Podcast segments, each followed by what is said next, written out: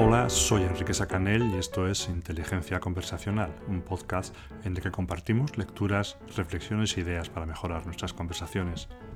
Si te interesa y te gusta su contenido, te animo a que nos sigas. Si tienes dudas, preguntas, reflexiones o quieres proponernos algún tema concreto para que lo abordemos en próximos episodios, puedes hacerlo a través de las redes sociales o de mi página web, sacanel.net Sacanel, terminado en L o doble L, y allí encontrarás el blog de la inteligencia conversacional, donde también puedes añadir y aportar tus comentarios. Si te interesa y deseas profundizar más en el tema, dispones de mi libro, Como se lo digo, el arte de las conversaciones difíciles, editado por Libro de Cabecera aquí en España y ECOE en, en Colombia, que está disponible tanto en librerías como en formato ebook en las principales plataformas de venta de libros online.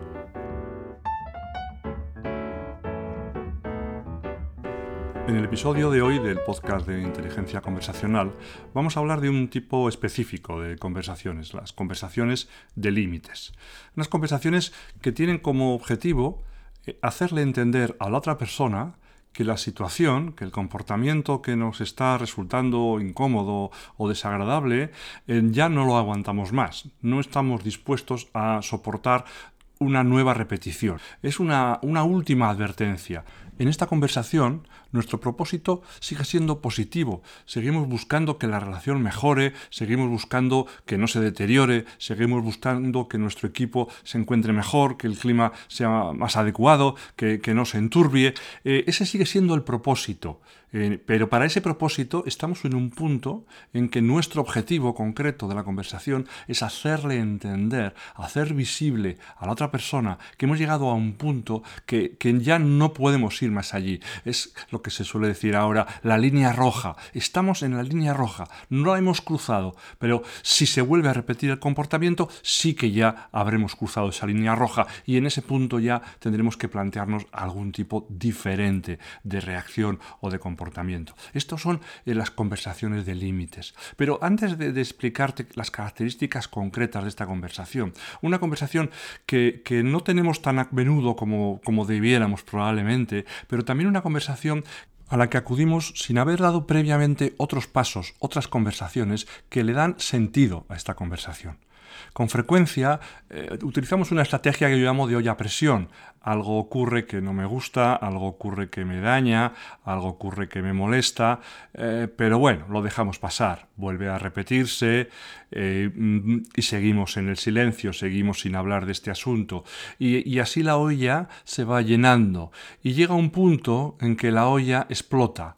Y del silencio anterior, de no haber explicitado lo que nos afectaba, cómo nos preocupaba, de no haber compartido con esa persona cómo estamos viviendo, esa situación y haberle pedido a ver si era posible que se comportara de otra manera, no habiendo hecho eso, directamente pasamos a un tipo de conversación que se parece bastante a la conversación de límites. Y se parece bastante, pero tampoco es, porque una conversación de límites, como verás, no es una explosión colérica, no es decirle a la otra persona estoy harto, eh, ya no aguanto más, no, no quiero que sigas así, eh, no te soporto, como lo hagas más veces voy a pam, pam, pam. No es una explosión colérica y a veces cuando la olla presión ejerce esa, esa labor de ir amontonando energía, en este caso negativa, y al final explota, cuando explota lo suele hacer de una manera eh, bastante convulsa y que no contribuye, no contribuye al propósito que, como te decía, en este momento todavía está presente, que es un propósito positivo, un propósito de lograr algo que a, todos nos vaya mejor, de, evitar que, se generen situaciones incómodas que al final para nadie sean buenas. ¿no? Estamos todavía en, ese punto. Y para llegar a la conversación de límites eh, es necesario al menos dos conversaciones. Yo, te diría que puede que hasta tres y, según la paciencia que tengas y el tiempo eh, de que dispongas y de la, trascendencia del tema, podría llegar a ser alguna más, pero no muchas más. Porque en, el planteamiento que yo, yo te hago es que cuando hay algo que alguien hace que a ti te incomoda, que a ti te resulta molesto, que incluso te daña, en ese momento inicies una conversación, pero una conversación en la que eh, tienes que tratar de explorar su punto de vista, una conversación en unas pautas, vamos a decir, de búsqueda del acuerdo, de búsqueda de una, de una solución compartida. Eh, una conversación que, que, hablaremos y profundizaremos en, en, otros podcasts, ¿no? en otros episodios. Pero eh, e, esa primera hay, hay que plantearla, aunque tú no tengas muchas expectativas, aunque pienses que, igual no va a funcionar, ¿no? Y, quizá lo que tienes que replantearte son esas historias que te cuentas de,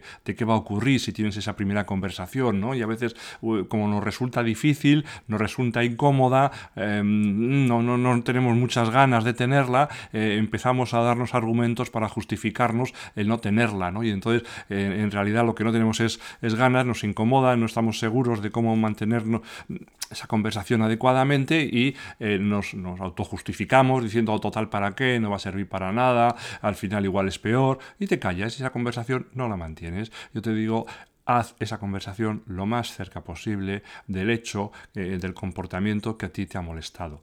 Puede ocurrir que esa conversación mm, vaya de una manera adecuada y al final esa persona se comprometa contigo a no repetir ese comportamiento, a hacerlo de otra manera, o lleguéis a un acuerdo de que si tú sientes esto otra vez, pues se lo vas a decir para que intente modificarlo, llegáis a un acuerdo de, de algún tipo, pero pasan cuatro días, una semana, pasan 15 días y se vuelve a repetir el mismo comportamiento. Y ahí yo te diría, de nuevo, vuelve a mantener una conversación de un contexto constructivo, en un contexto de vamos a buscar una, una, alternativa, de quiero entender qué está pasando, vamos a buscar un nuevo compromiso, vamos a, intentar que en esta ocasión pues la situación sea diferente y realmente se pueda llevar adelante y puede ocurrir que esa segunda conversación tenga efecto y, en efecto la otra persona pues cambie ese comportamiento y, no se vuelva a producir esa situación que te estaba generando eh, malestar. Pero también cabe la posibilidad de que de nuevo a los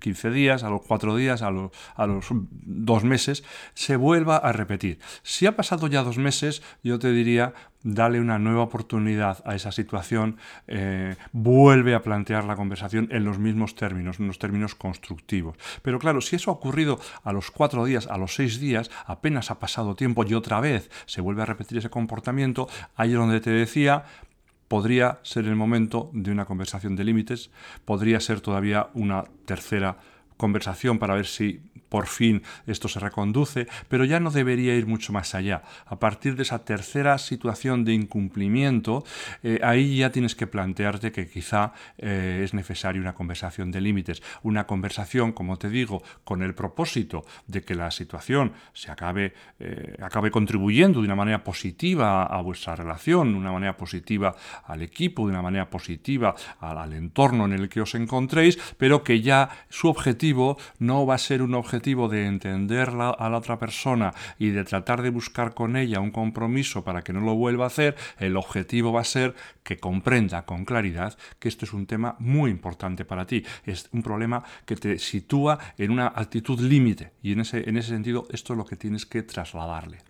Estas conversaciones, claro, para muchos de nosotros, para muchos de nosotras, es, es una conversación difícil porque no nos resulta fácil poner límites. Y ahí también puede ser algo que te dice cosas sobre ti, sobre tu capacidad para manifestar esos límites, porque en ocasiones ese incumplimiento reiterado por parte de otra persona eh, tiene un punto, no sé si de origen, pero desde luego un, un punto potenciador en que ve que en ti alguien que no no se mueve bien poniendo límites, no los dibujas con claridad, quedan confusos, quedan borrosos y en esa confusión pues esa, persona entiende que tampoco pasa nada para volverlo a repetir. Eh, y aunque tú hayas hablado con ella, eh, sigue pensando que al final pues tampoco es tan importante y, tampoco es tan grave, tampoco es tan serio, tampoco tiene tantas consecuencias. Y lo que tienes que hacer en esta conversación es hacerle visible que sí va a tener esas consecuencias, hacerle visible que es muy importante para ti que ese comportamiento se modifique en un sentido o en otro, dependiendo de la situación que quieras eh, plantear. Y para ello es clave tu tono y tu lenguaje no verbal. Como seguro ya sabes, en las conversaciones, en, la manera de comunicarnos, hay tres elementos que están presentes. Uno es lo que decimos, las palabras que pronunciamos, las frases, el significado de lo que estamos verbalmente diciendo. Otro es el tono con el que lo decimos. Y un tercero es el lenguaje corporal. Eh, de esos tres, el menos trascendente, el que menos impacto tiene, es el del lenguaje es de lo, aquello que estamos diciendo. Y por eso en ocasiones, y ahí puede que esté a veces el problema eh, que vives cuando no manifiestas con claridad eh, que, es un límite que se está transgrediendo o no manifiestas con claridad que ese comportamiento que esa persona está haciendo es un comportamiento que a ti realmente te está resultando muy doloroso, a veces tiene que ver con que una cosa es lo que dicen nuestras palabras, pero en cambio nuestro tono y nuestro lenguaje no verbal no va en consonancia con esas palabras. Y en la conversación de límites es crítico, es clave que utilices un tono, utilices un lenguaje corporal que ponga claramente de manifiesto lo que le estás diciendo verbalmente. Ya no puedes más y esperas que esta sea la última vez que ese comportamiento se produzca porque si se produce de nuevo, algo tendrás que hacer. Y esa frase tendrás que utilizarla con tus palabras, pero más o menos así. Si se vuelve a repetir, alguna decisión tendré que tomar, algo tendré que hacer y te puede decir, ¿qué vas a hacer? Y tú le puedes decir, porque en realidad probablemente será así, pues no lo sé, pero sí espero que no tenga que, tomar esa decisión, espero que no se vuelva a repetir el comportamiento y en consecuencias que esto vuelva otra vez a reconducirse como debería haber reconducido desde el principio. Pero si se vuelve a repetir, tienes que entender que esto para mí es muy grave, es algo que yo no puedo seguir soportando y en consecuencias tendré que tomar alguna decisión que ahora no soy capaz de concretar. Y a veces te puede decir a la otra persona, pero me estás amenazando. Y, y hay, es una, diferencia sutil, lo comprendo. Es decir, no, no es una amenaza, es una información. Cuando la policía de tráfico eh, anuncia que si superas una determinada velocidad te van a poner una multa, pues no es exactamente una amenaza, es una información de que si superas el nivel de velocidad eh, autorizado, pues tienes posibilidades de que te pongan una multa. Es una información para que tú tomes las decisiones con todos los datos sobre la mesa. Y algo parecido le estás planteando tú. Le estás dando una información para que sepa que si vuelve a actuar de la misma manera, va a tener unas consecuencias. Tú vas a hacer algo, que no sabes en este momento qué, pero algo vas a hacer. Y siempre subrayando que esperas que no se produzca, que esperas que en realidad su comportamiento sea ya acorde a lo que habéis acordado, siempre en ese mensaje de, esperanza, de que la persona escuche y cambie ese comportamiento. Otro aspecto importante a tener en cuenta es el contexto de, la conversación, el contexto físico de dónde la vas a realizar, dónde la vas a mantener, eh, va a ser eh, en, tu despacho, va a ser en, la oficina de otra persona, va a ser en una habitación privada. Es importante, desde luego, que esta conversación no la tengas en un pasillo, no la tengas en un lugar de tránsito, tienes que tenerla en un lugar privado que te mantenga eh, una posibilidad de, confidencialidad en lo que estás hablando. También es importante que esta conversación no la tengas en público, delante de otras personas, porque eso le añade eh, una situación eh, de presión, mm, en cierta medida incluso puede servir a la otra persona como de humillación. Es una conversación para mantener en la intimidad, para mantener en la confidencialidad en el tiempo corto que va a durar, porque esta es una conversación que tiene que ser necesariamente breve ya no se trata de que la otra persona empiece a darte explicaciones, a justificarse. Lo único que se trata es de que la otra persona entienda que ya estás en el límite y que eh, tiene que poner todo lo que esté de su parte para que ese comportamiento no se vuelva a reproducir. No necesitas nada más, ya no necesitas explicaciones, ya solo necesitas acción, que la otra persona haga aquello en lo que se ha comprometido y por eso la conversación tiene que ser corta, directa y, centrada en ese objetivo. Y de hecho tienes que evitar por todos los medios que la otra persona te enganche, te atrape en un nuevo bucle de explicaciones y de justificaciones. Tú le tienes que explicar qué es lo que ha ocurrido, cómo has tenido esa conversación sobre ese tema ya dos, tres veces, incluso es bueno que le digas en qué fecha las, has tenido, que vuelvas a subrayarle la importancia que tiene esto para ti, que quizá no lo ha entendido hasta este momento y se lo quieres hacer, hacer ver, eh, mm, subrayando también las consecuencias que esto tiene en ti y cómo, cómo es algo que para ti es, es grave, es serio y él ha incumplido eh, reiteradamente las cosas que se han acordado y que lo que esperas es que no vuelva a repetirse esa situación, que no vuelva a comportarse de esa manera y que en caso de que lo haga, pues tendrás eh, que tomar alguna decisión, tendrás que verte obligado a hacer algo distinto de lo que estás haciendo hasta ahora. Y se acabó la conversación. Es más, ese se acabó la conversación es que incluso yo te diría que físicamente te levantes y te vayas. No, no permitas la continuidad. Sé que puede resultar un poco brusco, un poco duro, pero es que tienes que dar ese mensaje. Tienes que dar ese mensaje de que estás al límite y que ya no vale que otra vez, ay, pues perdona, yo no quería, eh, ya puedes disculpar, no sabía que era tan importante para ti. Y después, pues sí, lo era. Y, y lo único que quiero es que no se vuelva a repetir más esta situación. Y se acabó. Y en este mismo sentido, esa conversación es conveniente que no la mezcles lógicamente ni al final, como te estoy diciendo, pero tampoco al principio con otras conversaciones. Si tú estás teniendo una conversación con esa persona por otro asunto en el que el tono emocional es un tono emocional diferente, vamos a decir, más profesional, más neutro o, más familiar, y que, que de repente eh, te, coloques en este lugar es una cosa totalmente eh, extraña y, rara, no, no va a facilitar el mensaje que quieres hacer. Por eso esta conversación tienes que buscar un momento para empezarla y un momento para terminarla. Sin más, sin más eh, elementos, sin más aspectos que, que, la, interfieran, que de alguna manera la, pongan, la pongan en, en duda o le quiten valor a la energía y a la fuerza que estás utilizando. Pero por bien que plantees esta conversación, como pasa con muchas otras, no tienes nunca garantía de éxito. La otra persona, a pesar de todo, puede volver a comportarse de esa manera. Y ahí surge el tema, ¿y qué hago ahora? ¿Cómo me comporto? He dicho que algo tendría que hacer, pues algo tendrás que hacer. El primer aspecto que puedes plantearte es qué hacer en relación con esa persona. Y la primera pregunta que te puedes hacer es si es posible alejarte de ella. Y a la vez, si te compensa alejarte de ella con respecto al comportamiento que estás realizando. Es decir, si las consecuencias, vamos a decir, negativas de alejarte de esa persona son superiores o inferiores a las consecuencias negativas de seguir soportando ese comportamiento.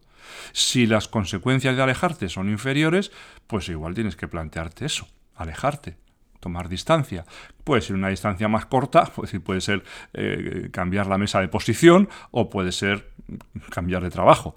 Eh, evidentemente hay situaciones en las que eso no es posible, porque a veces puede ser con alguien con quien convives, eh, con, puede ser con tus hijos, con tus hijas, y, el, alejarse pues tiene unas consecuencias pues mucho más fuertes, mucho más duras, más tremendas, ¿verdad? Entonces lo que tienes que plantear es, ante ese comportamiento que tú no estás siendo capaz de modificar y, lógicamente eso no pone en cuestión tu capacidad personal, lo único que cuestiona es que sea Superman o Superwoman, no tenemos la capacidad los humanos de hacer que otros hagan lo que nosotros queremos, en consecuencia aquí simplemente sería una nueva manifestación de esto, entonces puede ocurrir que sea así, pero claro, si no lo consigues, si no está en tu mano la otra persona, por la razón que fuera, no cambia su comportamiento, pues ahí la mirada respecto a lo que tienes que hacer igual es hacia ti mismo, hacia ti misma. Primero, igual tienes que revisar las expectativas que tienes con esa persona, lo que esperas de ella y adecuarlas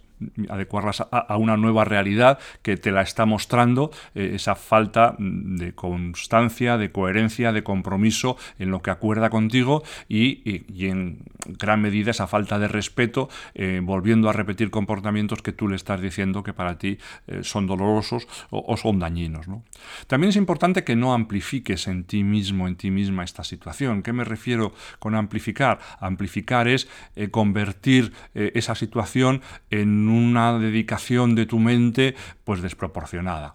al fin y al cabo, esta persona se está comportando así, está haciendo estas cosas, pero seguro que hay otras que están reaccionando de otra manera diferente, se comportando de una manera diferente, e incluso cuando les has dicho que había algo que te molestaba, pues han reaccionado de una manera diferente. Entonces es importante también que te, coloques en ese contexto, le des el lugar que se merece, pero no más, no le des más vueltas de las que son necesarias en una situación eh, como esta.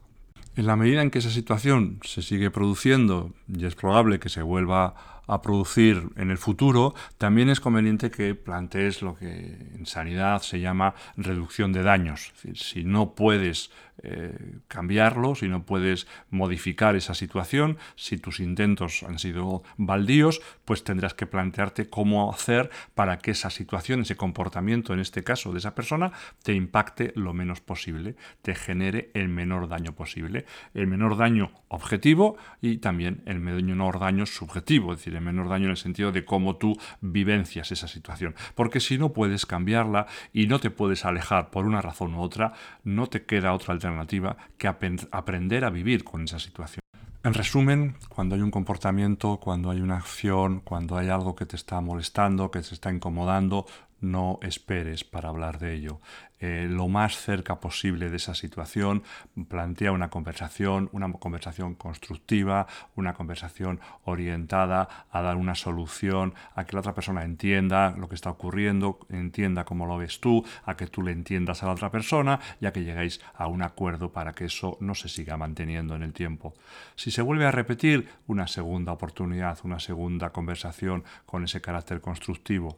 Si la persona vuelve a incumplir y repite, podríamos hablar incluso de una tercera oportunidad, pero llega un momento que necesitas también plantear una conversación de límites en la que claramente le manifiestes a la persona con tu lenguaje, tu tono y tu cuerpo que ya estás al límite y que si se vuelve a repetir vas a hacer algo. Y si se repite, a pesar de la conversación de límites, tendrás que hacer algo hacia esa otra persona o hacia ti mismo. E incluso en ese eh, último elemento que te decía, plantearte que quizá si no te compensa alejarte de esa persona o no te es posible de una forma u otra, tendrás que aprender a vivir con ello. Y esto ha sido todo en el episodio de hoy del podcast de inteligencia conversacional. Sobre estos temas y muchos más vinculados con el conversar iremos hablando en los próximos episodios. Espero encontrarte en ellos, así que no olvides suscribirte. Y si quieres proponernos algo para que abordemos o trasladarnos tus dudas, inquietudes o preguntas, escríbenos a través de las redes sociales o entra en mi página web sacanel.net, sacanel terminado en L o doble L, y allí encontrarás el blog de la inteligencia conversacional donde podrás incluir tus comentarios. Para profundizar en el tema también tienes el libro del que soy autor, como se lo digo, El arte de las conversaciones difíciles de la editorial Libros de Cabecera de Barcelona y editado también en Colombia por ECOE. Lo puedes encontrar en las librerías o en formato ebook en todas las plataformas principales de venta de libros online. Asimismo, si tienes interés en realizar algún curso presencial o online sobre el tema de la inteligencia conversacional, en la página de emana.net, emana.net podrás encontrar las próximas actividades, así como otras que seguro que también serán de tu interés. Hasta luego.